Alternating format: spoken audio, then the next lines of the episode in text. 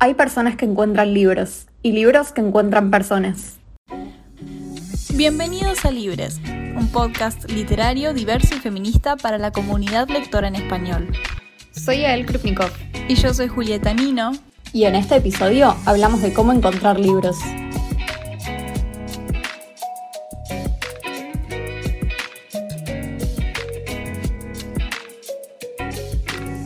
Hola, bienvenidos a un nuevo episodio de Libres. Hola, ¿cómo están? Bueno, eh, para hoy tenemos para charlar un tema que es algo que nos preguntan mucho, no solo en este podcast, desde que empezamos a hacer el podcast, sino en nuestras vidas generales de personas que leen. Sí, la gran pregunta de cómo encontrar libros, o sea, de dónde sacarlos, de dónde sacar las recomendaciones, de dónde tiene uno la idea de voy a leer esto. Claro, de entender lo que te gusta, saber comprar, saber buscar no sé, como en el mundo tan grande de, contenidos literarios a los que estamos expuestos todo el tiempo, bueno, ¿de dónde, de dónde sacar, bueno, cuál es tu estilo de libros? Sí, y eso es algo que en realidad eh, fue un debate que tuvimos, bueno, no un debate, pero una charla que tuvimos que dio lugar a este episodio que va a ser como una amalgama de cosas varias. Porque creo que, al menos yo, que es lo que yo te contaba el otro día, yo empecé a leer por moda. O sea, no, no empecé a leer porque estaba de moda, pero leía los libros que estaban de moda. Sí, yo también. ¿Vos también?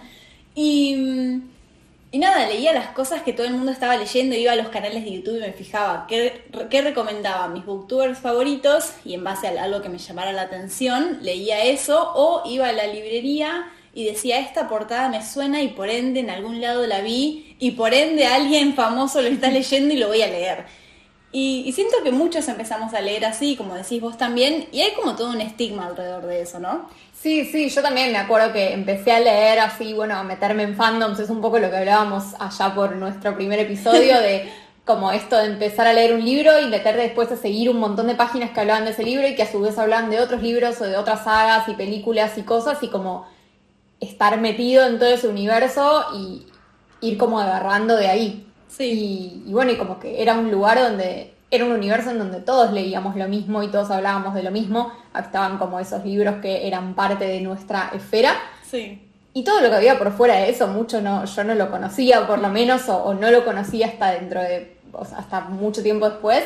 Yo también me acuerdo que otro lugar del que sacaba un montón, un montón de libros era la biblioteca de mi escuela, que yo tenía una bibliotecaria muy capa que sabía que a mí me gustaba leer y como que me iba dando libros que a ella le parecía que estaban buenos. Claro. Pero ahí también yo tenía un rol medio muy pasivo de decir tipo, bueno, sí, dame, tipo, yo tomo lo que vos me das. Eh, y de hecho después me acuerdo que muchos años me costó mucho buscarme libros sola, porque yo estaba como reacostumbrada a conocer gente que sabía muy bien cuáles eran mis gustos, de hecho mucho mejor que yo, o sea, ella entendía que había cosas que a mí me gustaban y que eran como estilos de libros que a mí me gustaba leer, mm. que de hecho yo no, o sea, yo misma no, no lo tenía como eso a nivel consciente. Y me costaba mucho, mucho, mucho encontrarme libros sola, como que dependía mucho de recomendaciones, ya sea de gente que me conocía o de esto que vos decís, de internet eh, como de meterme así y ver qué, estaban leyendo los booktubers o qué había en Bookstagram que fuera lindo. Eh, y eso también te pregunto, como que vos saltaste directo al, bueno, tipo, veía que estaban leyendo mis booktubers favoritos, pero ¿de dónde sacaste a tus booktubers?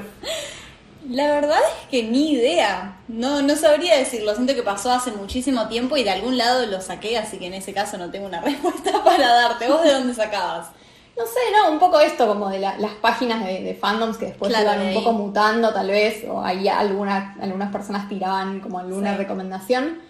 Y después yo creo que también fue mucho como así casualidad del algoritmo, que de hecho así encuentro hasta hoy a la, gente que me gusta, ¿no? Que de repente YouTube me tira como, mirate este video de este canal. Y yo no sé por qué lo hace, pero evidentemente es como que vuelvo a esto, ¿no? Que hay cosas o hay personas que conocen mejor que nosotros o que parecerían conocer mejor que nosotros lo que nos gusta. Y eso es mm. rarísimo. Como que de repente YouTube me dice, mírate este video de este canal porque te va a encantar. Y yo tipo, ni, no, o sea, no sé ni lo que es.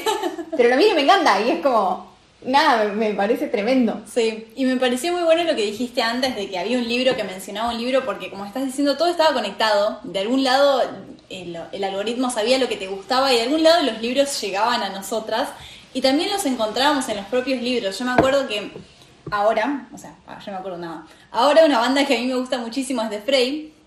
Y, en ese, y inicialmente la empecé a escuchar porque los personajes de Cazadores de Sombras la amaban. Entonces estaban tan obsesionadas con esa banda y yo dije, a los 12 años, yo voy a estar obsesionada con esa banda.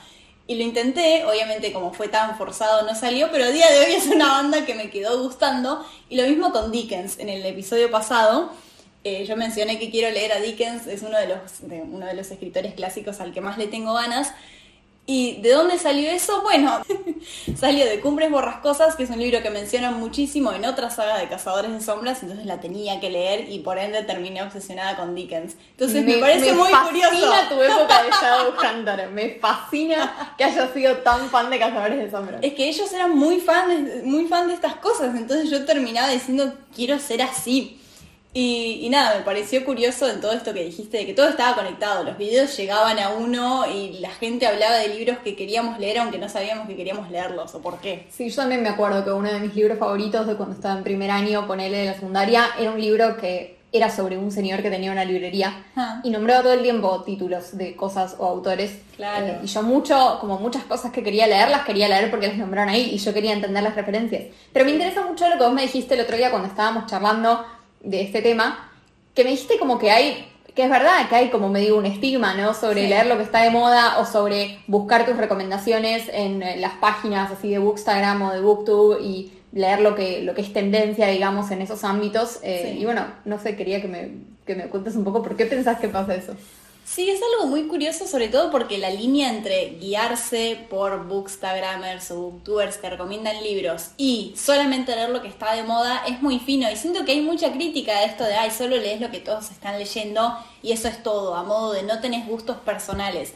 Y al menos en mi caso, y creo que en tu caso también, yo empecé leyendo sin saber lo que me gustaba. Tenés que probar un poco de todo. En tu, casa, en tu caso te daba recomendaciones tu bibliotecaria que te conocía mejor que vos en cuanto a gustos de libros y, y nada, como que los libros llegan a uno, pero hay todo un estigma de, ¿sabés lo que realmente te gusta a vos?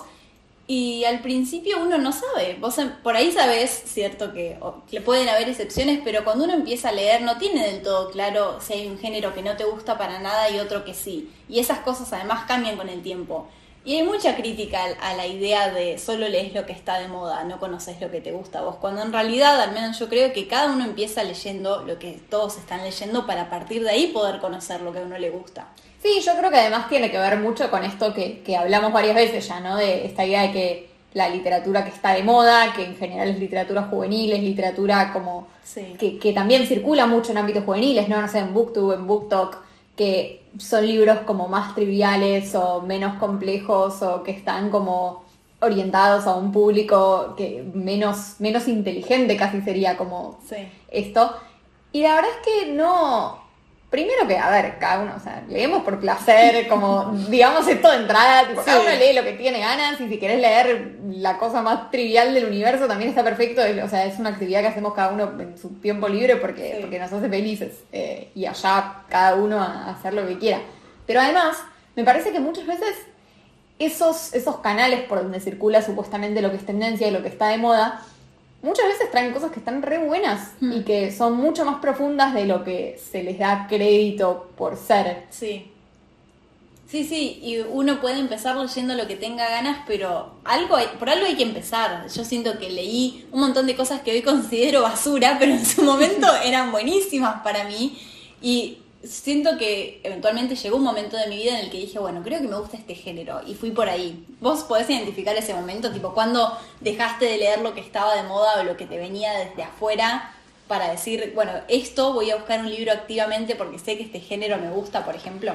Y yo creo que hace bastante poco, o sea, Ah. hace bastante menos de lo que uno pensaría. Hmm. eh, porque también tuve, o sea, tuve la suerte de estar siempre rodeada de profesores y de gente que me recomendaba cosas muy buenas, pero Claro. también eso me hacía como quedarme en la zona de confort de, bueno, quiero un libro, me fijo qué dice tal, Sí. o voy directo a Bookstagram a ver qué cosa.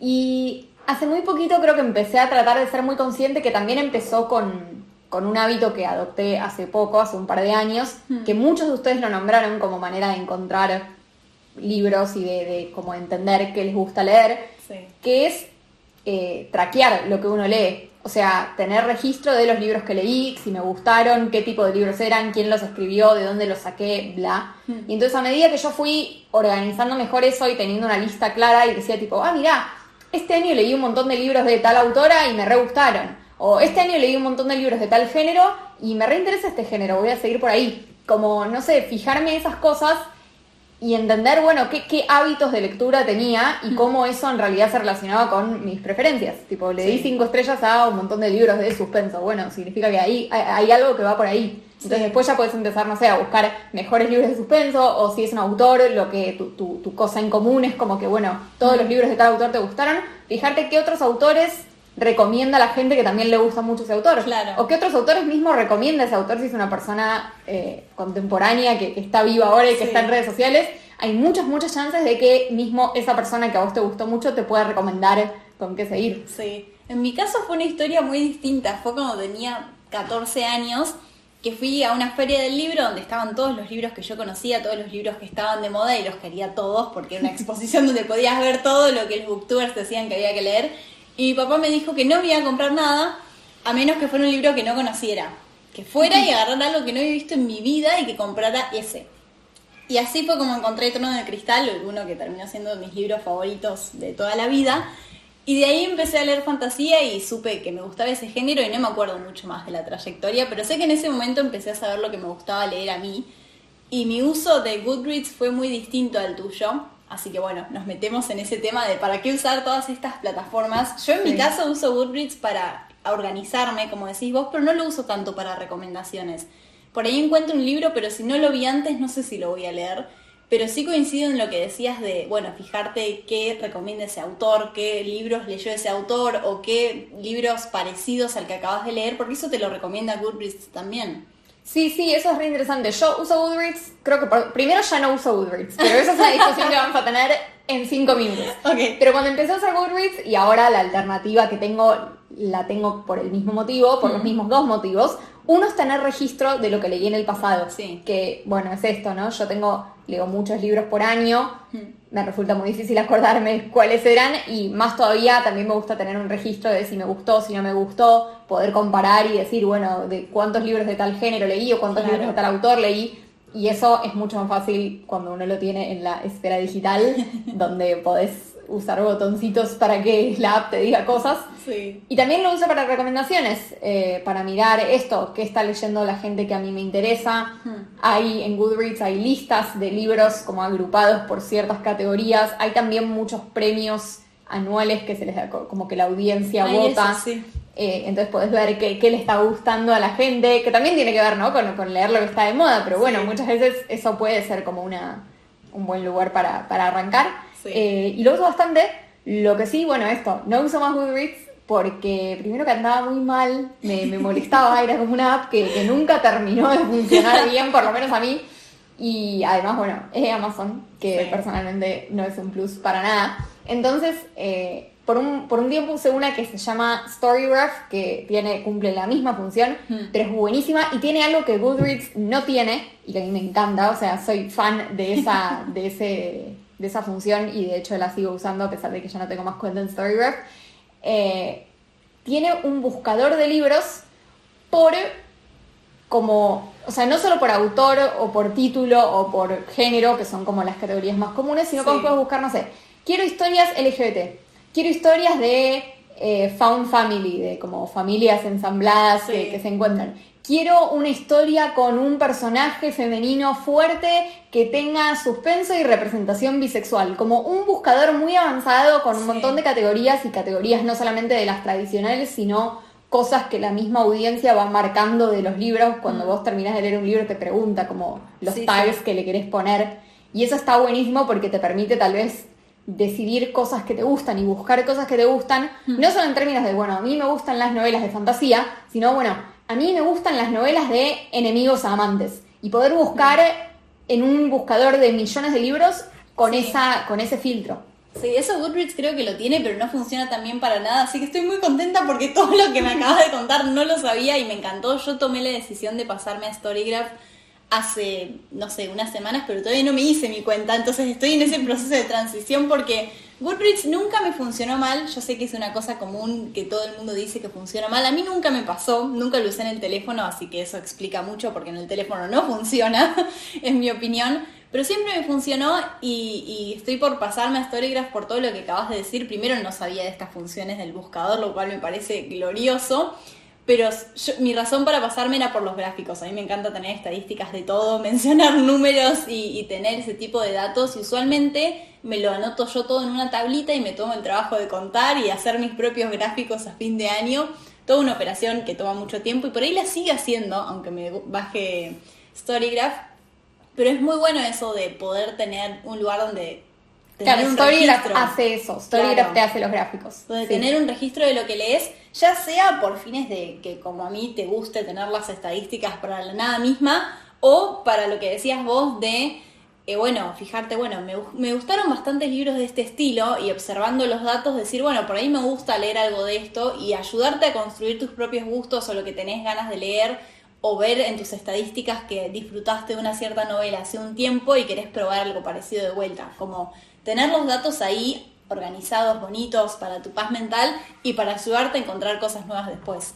Sí, y yo creo que, a ver, esto suena como re, como que le dedicamos un montón de tiempo y que es un montón y que hay que tener como un montón de datos y números y estadísticas. Claro, la verdad es que no, o sea, estas apps te lo hacen re fácil. Sí. En este podcast somos pro Storygraph porque amamos.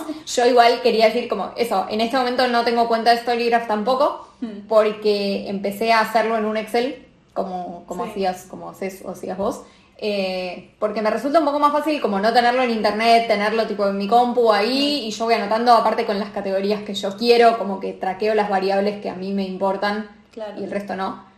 Pero bueno, nada, eso es lo que me funciona a mí. Quería decirlo como que también es posible, o sea, es Sí. otra manera de hacerlo, pero yo creo que si es algo como que si están buscando algo fácil, algo que no les tome tiempo, que no necesiten mucha investigación y eso, Storygraph me parece la herramienta perfecta.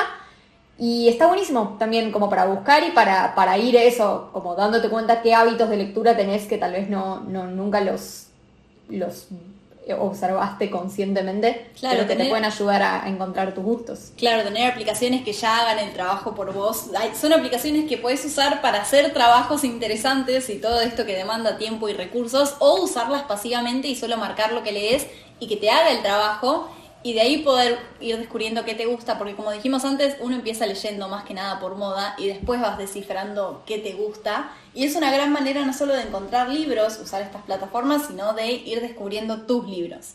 Sí, y bueno, también hablando como de más maneras para, para encontrar, eh, nada, Booktube, BookTok son cosas que venimos diciendo, que, Sí. que también son parte de nuestra experiencia y cómo nosotras hoy en día buscamos libros. ¿Cómo, ¿Cómo funciona ese mundo? ¿Cómo te metes ahí de cero? Preguntaría a alguien que, no sé, Sí. nunca... En el caso de Instagram siento que solo te llega. Y lo mismo con YouTube, porque como acabas de decir, el algoritmo lo sabe y te aparecen en sugerencias, pero siempre con una cuestión de hashtags, con buscar libros, te aparecen cuentas parecidas.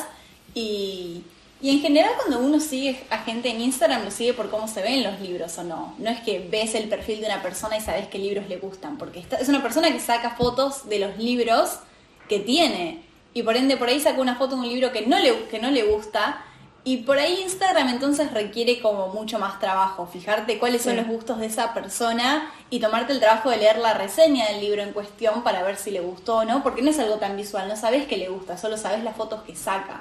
Sí, yo creo igual que la reseña en texto, eh, o sea, yo la valoro mucho por lo menos. Sí, sí. Como que hay veces que yo quiero saber rápido qué piensa alguien de un libro, o saber si algo me va a gustar, y mirarme todo un video de YouTube donde alguien cuenta su experiencia personal y mete sí. como cosas y anécdotas y se va para un lado y para el otro, como que tal vez no, no, tipo, es como llegar al punto. Pero sí me gusta mucho BookTube, lo uso un montón.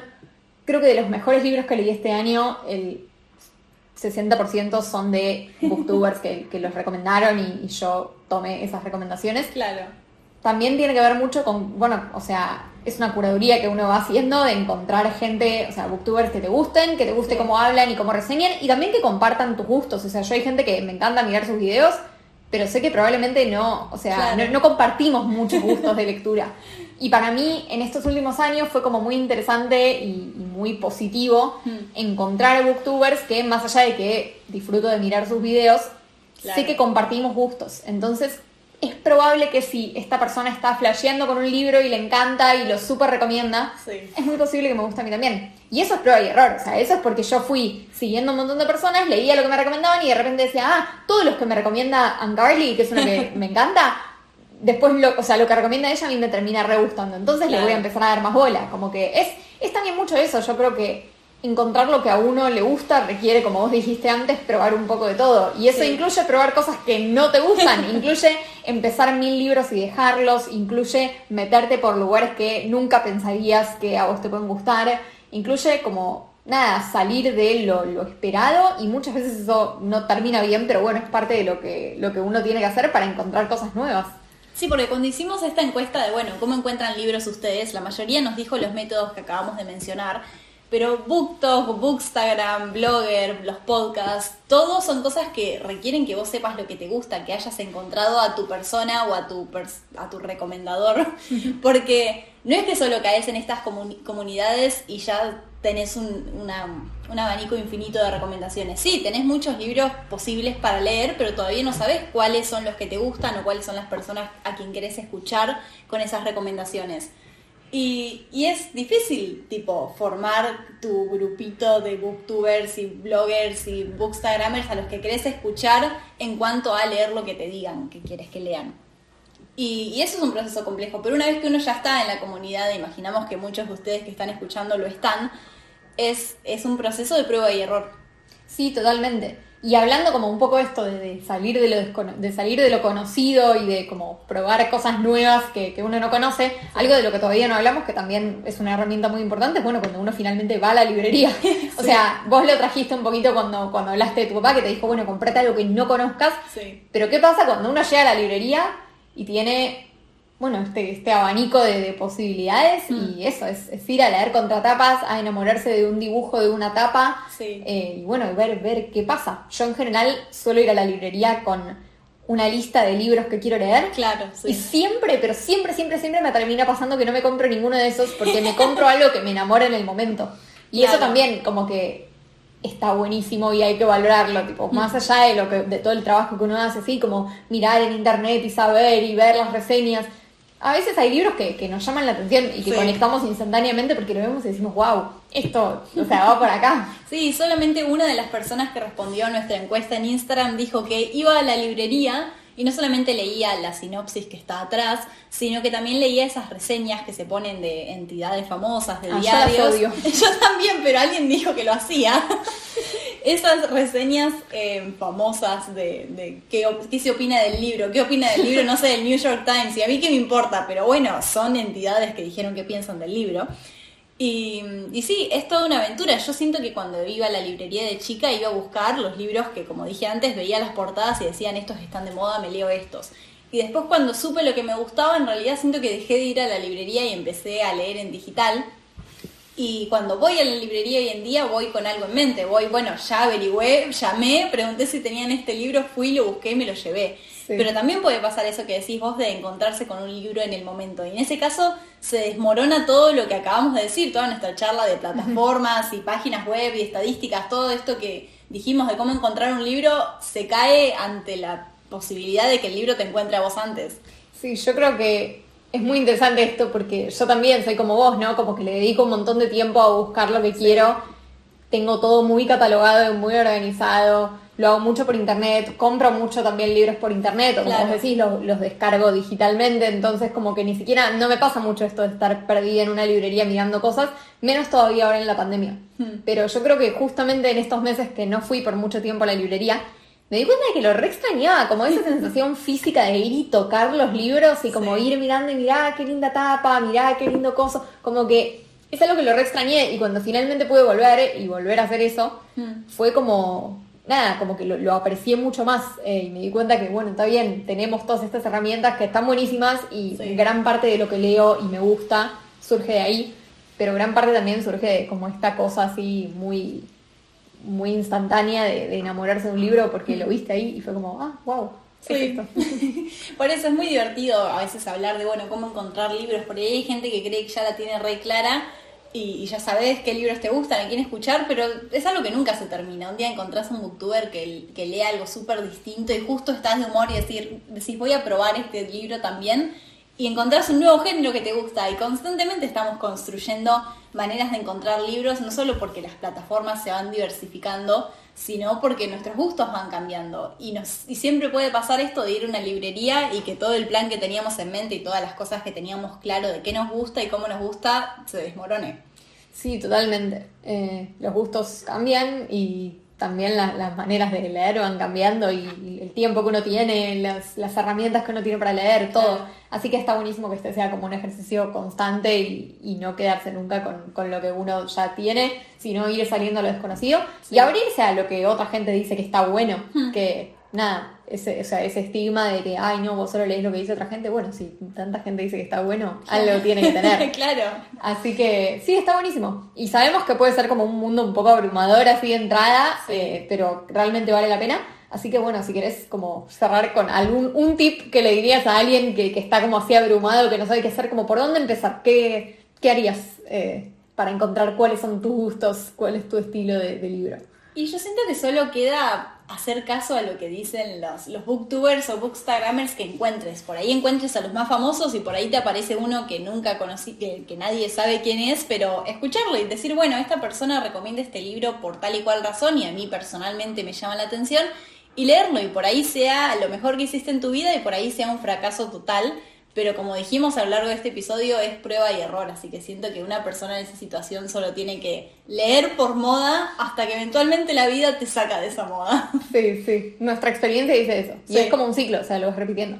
Y yo diría, mi tip sería agarrate de un libro que sabes que te gustó mucho y busca, no sé, reseñas de ese libro, gente que le encantó ese libro, qué más le encantó, el autor de ese libro, qué más Sí. escribió o qué más leyó y dijo que está bueno. Como buscar eso, cuando uno entiende que algo le gusta, Mm. eso está diciendo mucho sobre el tipo de libro que te gusta. Entonces, como agarrarte de eso y empezar como a buscar a partir de ahí. Que Sí. hoy en día es re fácil, porque buscas en, en cualquier red social gente que le guste ese libro Mm. y que esté hablando de ese libro y fijarte, bueno, de qué más están hablando. Si comparten gustos con vos, lo más probable es que también estén hablando de otras cosas que te puedan Sí. llegar a interesar.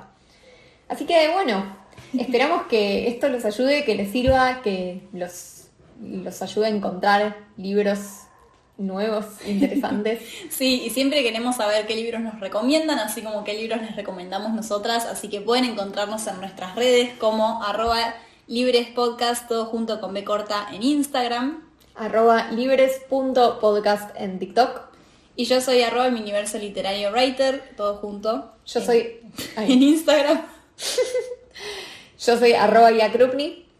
Y bueno, los vemos la semana que viene con algo que está planeado, pero yo no me acuerdo qué es, ¿sabes? Eh, ay, sí, ya sé. Algo. Otra cosa muy interesante que muchos también nos preguntan que es cómo leer en inglés, cómo empezar a leer en inglés, cómo acercarse a la lectura en otro idioma, con qué libros arrancar, qué herramientas tener al lado para facilitar la lectura. Así que más tips y más ideas y más experiencias nuestras que les vamos a compartir. Sí. Así que bueno, nos vemos la semana que viene con eso. Chao, gracias por escucharnos. Adiós.